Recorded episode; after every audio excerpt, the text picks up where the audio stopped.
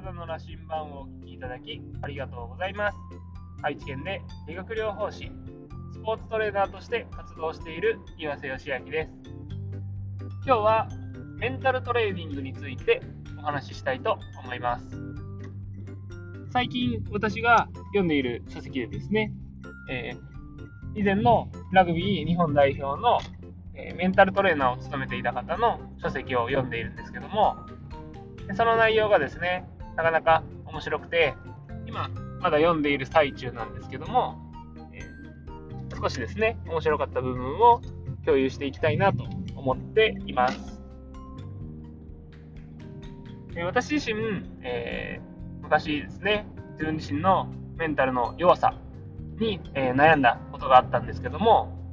で当時の私もこの書籍で、え、言われていたことと同じような勘違いをしてですね、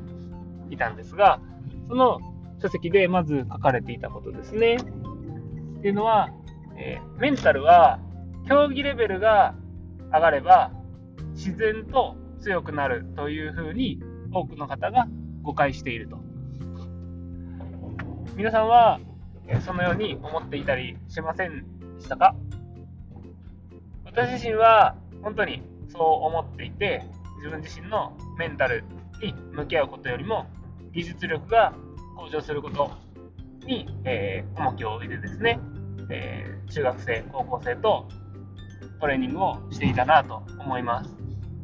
しかし、えー、大事な試合でですね、思ったようにパフォーマンスが発揮できない、萎縮をしてしまうっていうようなことはですね、小学生ぐらいの頃から経験していたことがあって、それがきっかけで、え、挫折をしたこともありましたし、えー、なかなか辛い経験として残っていることもたくさんあります。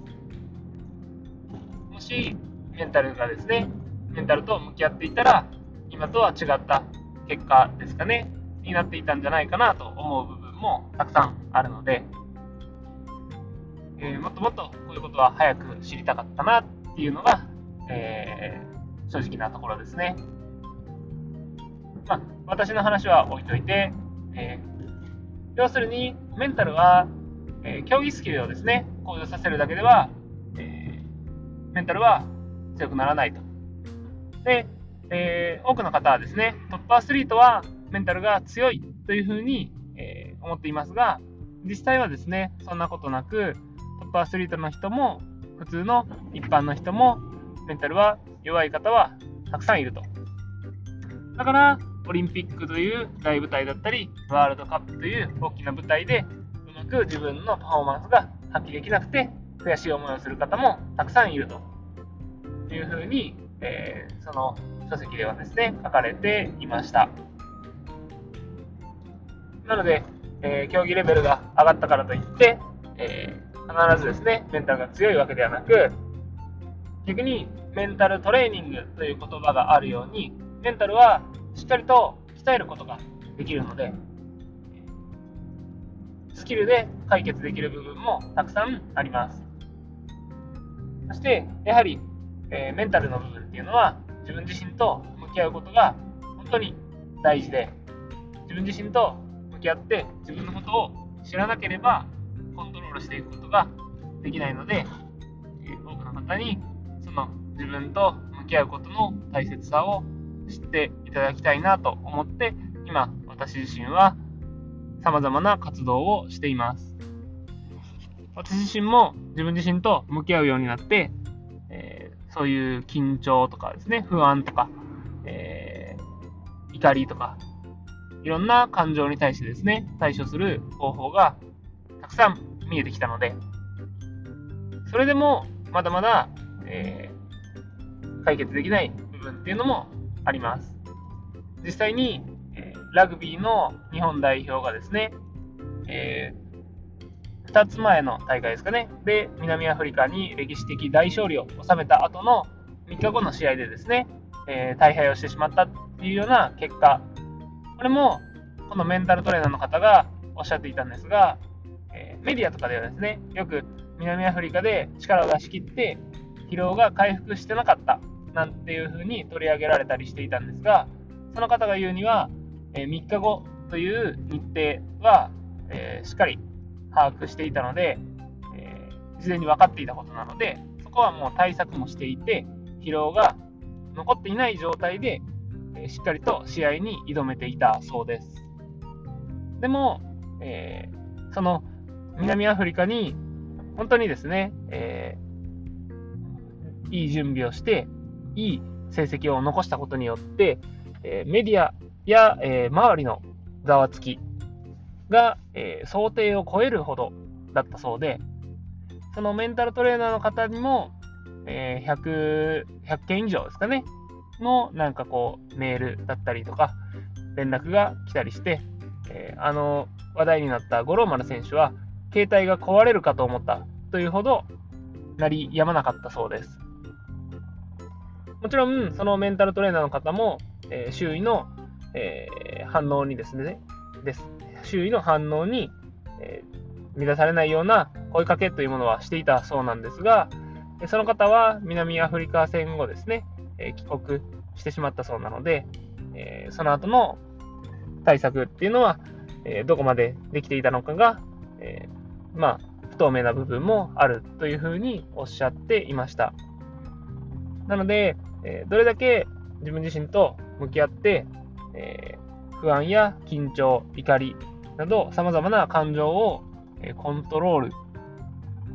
しようと思っても想定外のことが起きるとなかなかトップ選手でも難しかったりというような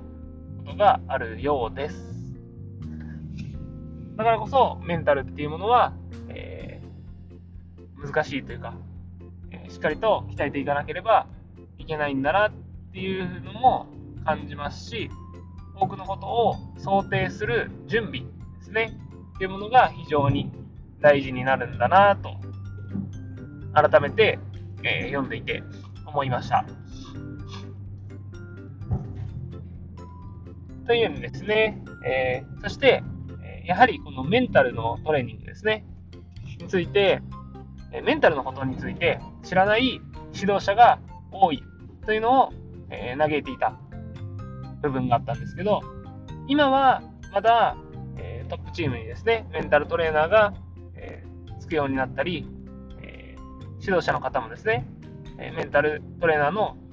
役割というか価値をしっかりと理解するようになっていたそうなんですが、え、まだまだ中学生、高校生などの部活の指導者ですね、っていうのは、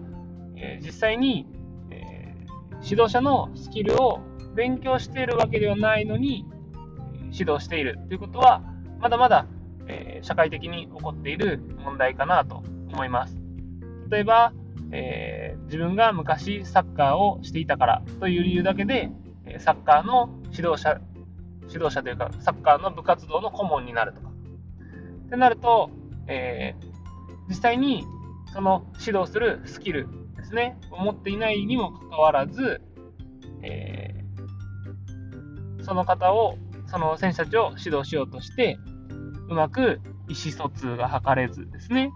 自分の伝えたい思いが伝わらず、極端な例を出すと、体罰のような、え、現象が起きてしまうというふうに、え、書かれていました。でこれを聞いたときですね、あこういうのって、え、スポーツ界だけでなく、えー、職場とかですね、でも起こっていますし、え、子育てなんかでも似たようなことが起きているんじゃないかなと。自分の子供の、えー、なんていうんですかね、考えが理解できず、自分自身の思い通りにですね、子供を動かしたいがために、気づいたら手が出てしまうというようなこともあるんじゃないかなと思います。だからこそ、えー、メンタルトレーニングというものは、えー、スポーツ選手だけじゃなく、すべての人にですね、えー、もっともっと、え一般的な形で知れ渡るといいなと思いますし、まあ、トレーニングというような言葉を使わなくてもですね、しっかりと自分自身に向き合って、え感情をコントロールしていくだとか、えー、その感情がですね、どのように出来上がってくるかっていう部分にしっかりと向き合っていくことが、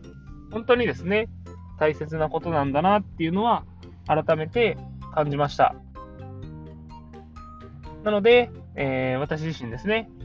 えー、そういう分野に対しても、メンタルのトレーナーではないですが、自分自身と向き合うことで、えー、その感情のコントロールだとかっていうものはできていきますし、えー、周りの方への接し方っていうものも変わってくるっていうのは私自身身をもって経験していることなので、えー、そういった部分をですね伝えていけるようにこれからもですね発信を続けていきたいなと思っております。というわけで今日はメンタルトレーニングについてお話しさせていただきました。またですね、この書籍の面白かった部分は、え明日以降にですね、配信していきたいなと思っていますので、よろしければお聴きください。お聴きいただきありがとうございました。ではまた。